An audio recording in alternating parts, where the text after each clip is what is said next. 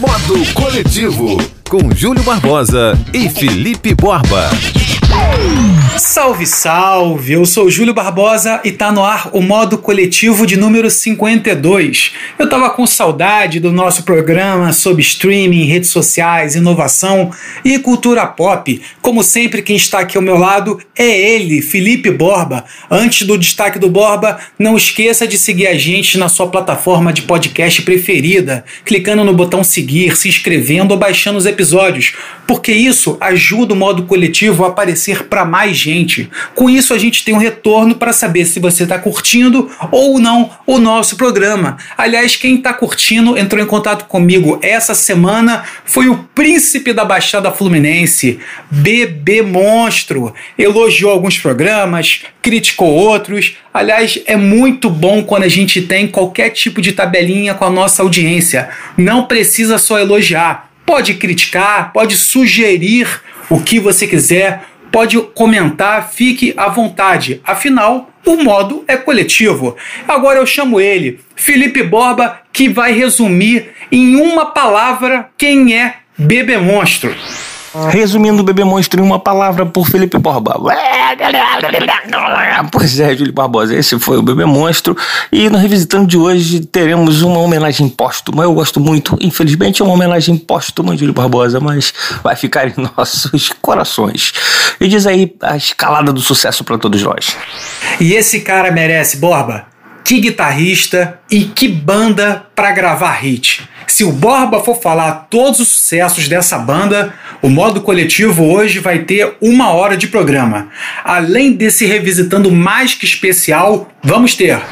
Spotify não vai mais permitir transferências de playlists ao Apple Music. Aliás, você ouve o modo coletivo tanto na Apple quanto no Spotify. Startup cria dispositivo que emite cheiro digital. Facebook começa a banir conteúdo que nega o Holocausto. Jogador de futebol, aliás, que jogador, quer pagar salário de mascote demitido. Podia dar um dinheirinho pro meu Botafogo, hein? Ainda tem as últimas novidades sobre TikTok e muito mais. Vamos que vamos que o programa tá só começando. O nosso programa ele foca muito no mundo digital, mas eu preciso ser sincero. É tanta informação sobre streaming e redes sociais que às vezes eu fico perdido e confesso que nem sabia que isso era permitido, mas vamos lá. Borba, escuta essa. O Spotify que investe cada vez mais em podcasts, ainda bem, começou a notificar os desenvolvedores de que eles não vão mais poder criar serviços de transferências de playlists do streaming de músicas para o seu principal concorrente, a Apple Music. Aliás, tem todo o fundamento, né? Você, for, você criar uma estrutura, criar toda uma organização para o seu concorrente pegar e usar, mas calma que não é bem assim. A Apple não pega. Existem plataformas que fazem isso. Você já ouviu falar no Tune My Music, SongShift, e Free Your Music, exatamente. Essas três plataformas, entre outras, costumam fazer esse tipo de integração entre plataformas de streaming. E de streaming, a gente fala sobre uma ferramenta que se popularizou muito no Brasil durante a quarentena. O QR Code, que tem todas as lives que você assiste que as pessoas usam para ler o, o QR Code com o celular e doar né, para músicos, para instituições de caridade. Borba conta agora que o QR Code ganhou uma nova e curiosa funcionalidade. Meu amigo Júlio Barbosa, é isso mesmo, uma startup brasileira, que é bom dizer, diga-se de passagem, criou um dispositivo que emite cheiro digital. Olha só que doideira. O aparelho ele libera amostras através do sistema de ar seco e é conectado a smartphones, como você já falou, por QR Code uma multinacional do setor de beleza já até comprou a novidade e pretende lançar ainda esse ano, em 2020. É isso aí, a gente tem empreendedorismo aqui no Brasil, olha só que beleza.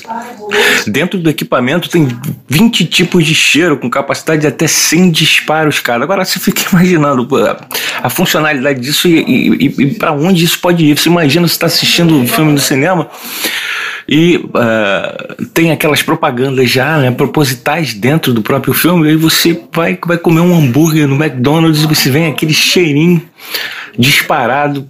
A gente está avançando para cada vez mais ser escravo da mídia, Júlio Barbosa, ou não, né? Hoje a gente pode criar várias brincadeiras. Imagina você manda um QR Code, o cara vai lá, vai ler aquele QR Code dispara aquele cheiro de pum azedo, horroroso dentro do ônibus que você tá e fica todo mundo olhando pra sua cara. Ah, uma possibilidade, uma diversão garantida.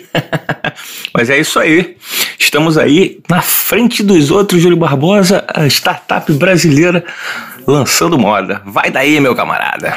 Falando em cheiro, Borba, uma coisa que me chamou a atenção outro dia, abriu o guarda-roupa da minha casa. Quando fui pegar meus perfumes, os perfumes todos com poeira porque com certeza 2020 já é o ano que eu menos usei perfume. Não saio de casa, não vou passar perfume para ficar em casa. Mudando completamente de assunto, a gente já falou aqui sempre em tom de crítica que plataformas como Facebook, Instagram e Twitter demoram demais para tomar atitude sobre questões éticas, incluindo fake news. O Facebook, por exemplo, só tomou vergonha na cara quando começou a perder grana de grandes empresas. Para quem não tá ligado, as redes sociais mais famosas do planeta alegam que não é dever delas regular o que as pessoas postam, inclusive algumas empresas alegam que não pode regular o que as pessoas postam porque isso acabaria influenciando na liberdade de expressão. Ou seja, Vale tudo, pode postar o que quiser que o Facebook e o Twitter não estão nem aí para isso. Amigo, quando as grandes empresas começaram a cortar grana, aí eles acordaram para a vida. É óbvio, Borba, que o Facebook, o Instagram, o Twitter, o TikTok, entre outras plataformas, o Pinterest, eles têm que regular, porque senão vira plataforma de maluco, senão vale realmente vale tudo. Enfim, a novidade é que o Facebook finalmente começou a banir conteúdos que negam a existência do Holocausto. Olha que loucura! O Facebook começou a banir conteúdos que negam a existência do Holocausto. Precisa uma plataforma dizer para as pessoas que elas não devem negar a existência do Holocausto. É muito louco. Além do banimento, o Facebook vai alterar o método de pesquisa sobre o tema. Isso me lembrou, Borba, certos políticos que negam que tenham existido ditadura militar, escravidão, entre outras coisas, cara, que você estudou na história, cara, impressionante. Não só a existência de políticos que negam ditadura e negam escravidão, como as pessoas votam e entram na onda desses caras em pleno século XXI. Borba, o que, que, você acha das pessoas em pleno século XXI? Aliás, mês que vem tem eleição, as eleições não são em outubro, foram para novembro. O que, que você acha, Borba, dessas pessoas que votam, insistem em votar em políticos negacionistas? É, Júlio, eu acho algumas coisas, mas principalmente que essas pessoas devem se informar para ter certeza né, do que está sendo dito. Eu, eu, sou sempre a favor da informação, que quanto mais informação você tiver, tanto de um lado quanto de outro, você pode tirar as próprias conclusões. E você tirando as próprias conclusões, você deixa de ser uma massa de manobra, você deixa de ser um robô e um joguinho na mão de quem quer que seja tanto para um lado quanto para o outro. Eu acho que é muito importante. Eu penso que quanto mais você se informar, mais chance você tem de se libertar desse, desse joguete. Agora, com relação ao Facebook tomar uma, uma atitude, né, as redes sociais, eu acho muito importante. Só que eu entendo o fato deles simplesmente banirem esse tipo de comentário, né? Ou esse tipo de, de, de argumento das pessoas que, que negam. Eu acho que mais importante do que banir, porque eu, eu acho isso perigoso, eu acho esse negócio de você calar a voz, mesmo que uma pessoa esteja falando coisas que não são verdade, é, eu acho perigoso. Eu acho que, eu acho que deveria sim, se essas coisas não são verdades, eu acho que deveria fazer como alguns fazem. É, esse conteúdo pode ser um conteúdo falso, informe-se. Eu acho que é isso que tinha que ser feito. Porque eu acho que precisa ser mostrado também. Se você, por exemplo, se você é, acabar com a noite, você não vai saber o que é o dia, porque para você vai ser sempre a mesma coisa. Então é isso, é, esse é o meu pensamento com relação a isso. Agora vamos falar de, de uma pessoa que é o dia para muita gente. É o dia para o futebol, é o dia para aqueles que necessitam. Estamos falando de Messi Ozil, um alemão que ganhou a Copa do Mundo no Brasil, humilhou o Brasil e joga no Arsenal o Arsenal, que tem o seu, né, o seu apelido, né, os torcedores do Arsenal, o seu apelido de Gunners, e tem um mascote chamado Gunnersaurus. Gunnersaurus é o mascote que há pouco tempo foi demitido depois de mais de 20 anos de serviço. Ele é um dinossaurozinho que fazia a alegria da criançada e dos torcedores. Ele foi demitido por cortes de gastos por conta da pandemia.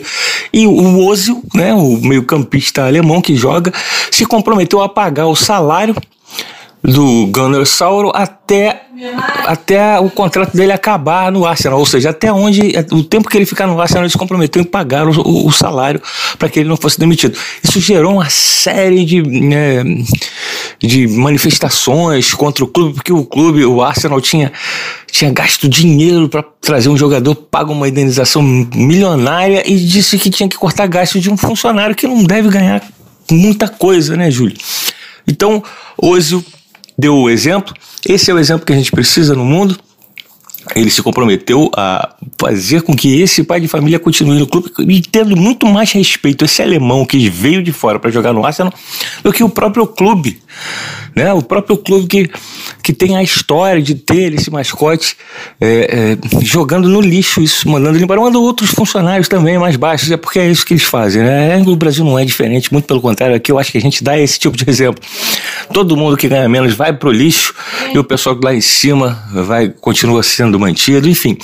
É, o problema e a solução é que Ozil resolveu tudo e vai manter o, o dinossaurozinho, o mascote, sendo pago até enquanto ele estiver jogando no Arsenal. Júlio Barbosa, gostou da decisão de Ozil? Gostei, claro que gostei, bato palmas para ele. Aliás, tem uma coisa no futebol europeu que o brasileiro ainda não aprendeu. É, o, o Ozil, que muita gente chama de Ozil, ele não é o melhor jogador do mundo, ele é um excelente jogador. Sabe, a gente precisa aprender que nem todo jogador precisa estar no nível de Neymar, Cristiano Ronaldo e Messi. Tem muito jogador bom degraus abaixo disso. Por isso que a Alemanha pegou o Brasil e deu na cara. Sabe, a seleção brasileira hoje precisa de jogadores um pouco abaixo do, do Neymar. O Neymar é disparado o nosso melhor jogador. Mas precisamos ali de uma série de jogadores que poderiam ser um Podolski, poderia ser um Thomas Miller, um Lan, um Schweinsteiger. Sabe, eu acho que o brasileiro fica muito essa coisa. Ou o cara é uma porcaria, ou ele é o melhor do mundo? Eu acho o Ozzy um senhor jogador muito bom.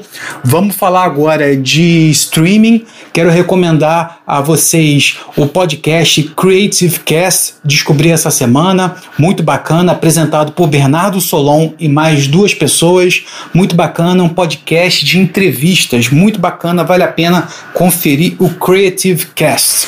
Agora vamos dar duas notícias rapidinho sobre TikTok, porque eu tô louco para ouvir o Revisitando que o Borba vai relembrar um dos grandes guitarristas do rock and roll que nos deixou há pouco tempo. Confesso que não sou grande fã da banda dele, mas ele como músico, pô, é inegável, inegável.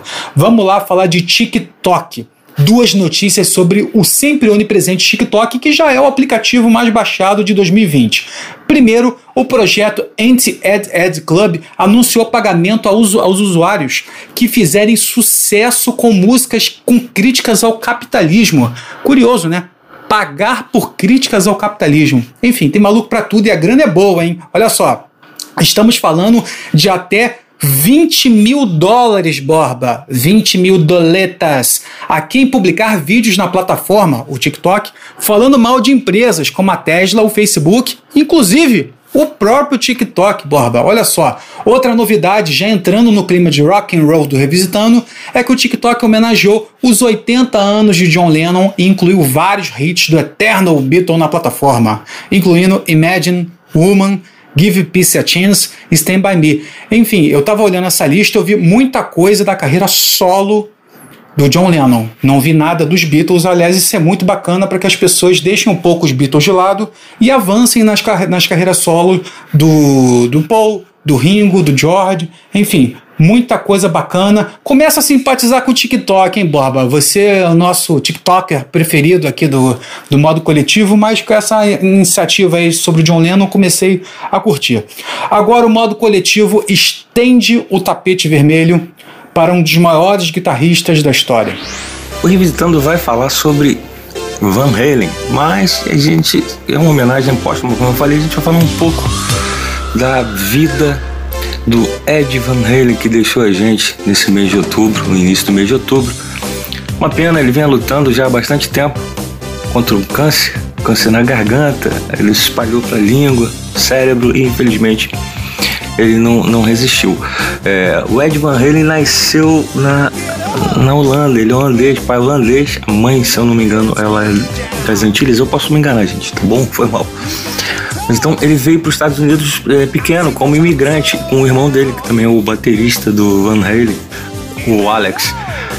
E eles é, tiveram muitos problemas como imigrante aqui, mesmo sendo, né, tendo a pele branca, eles foram tratados, né, sofreram bullying, foram tratados como, como né, normalmente as pessoas tratam os imigrantes, infelizmente, na maioria dos países do mundo, se não em todos.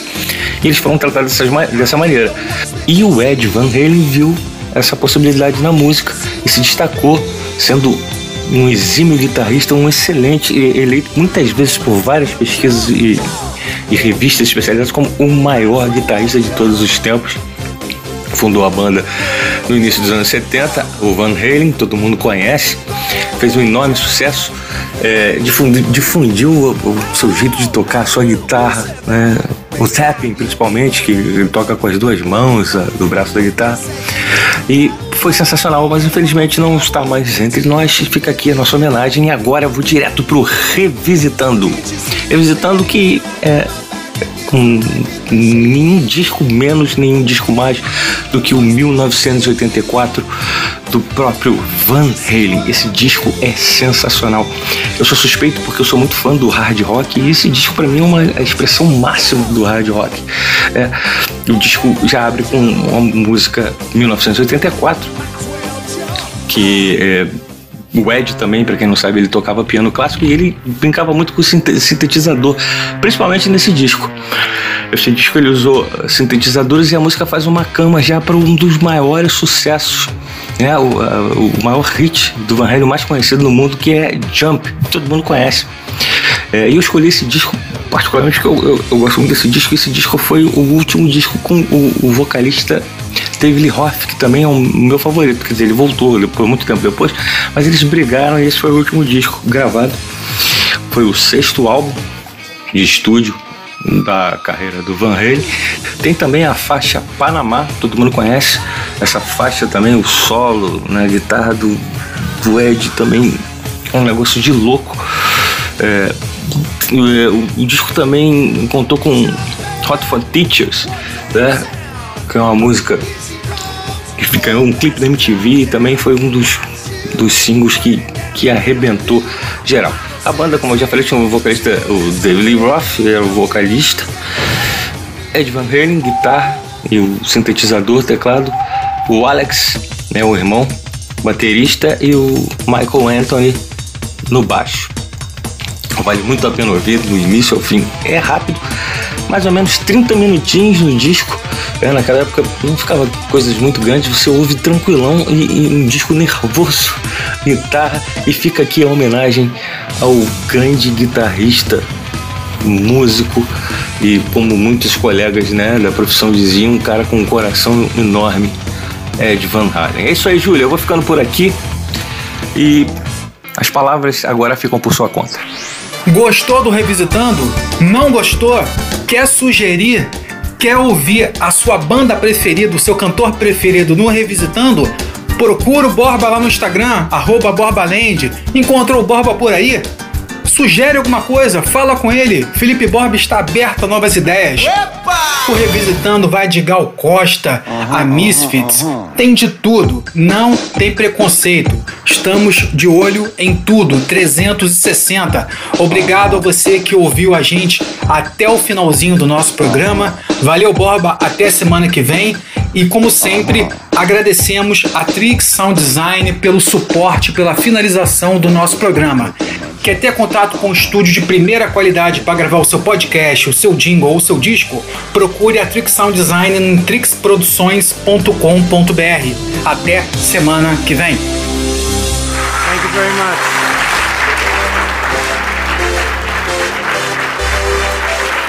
Thank you for coming. Modo Coletivo, com Júlio Barbosa e Felipe Borba.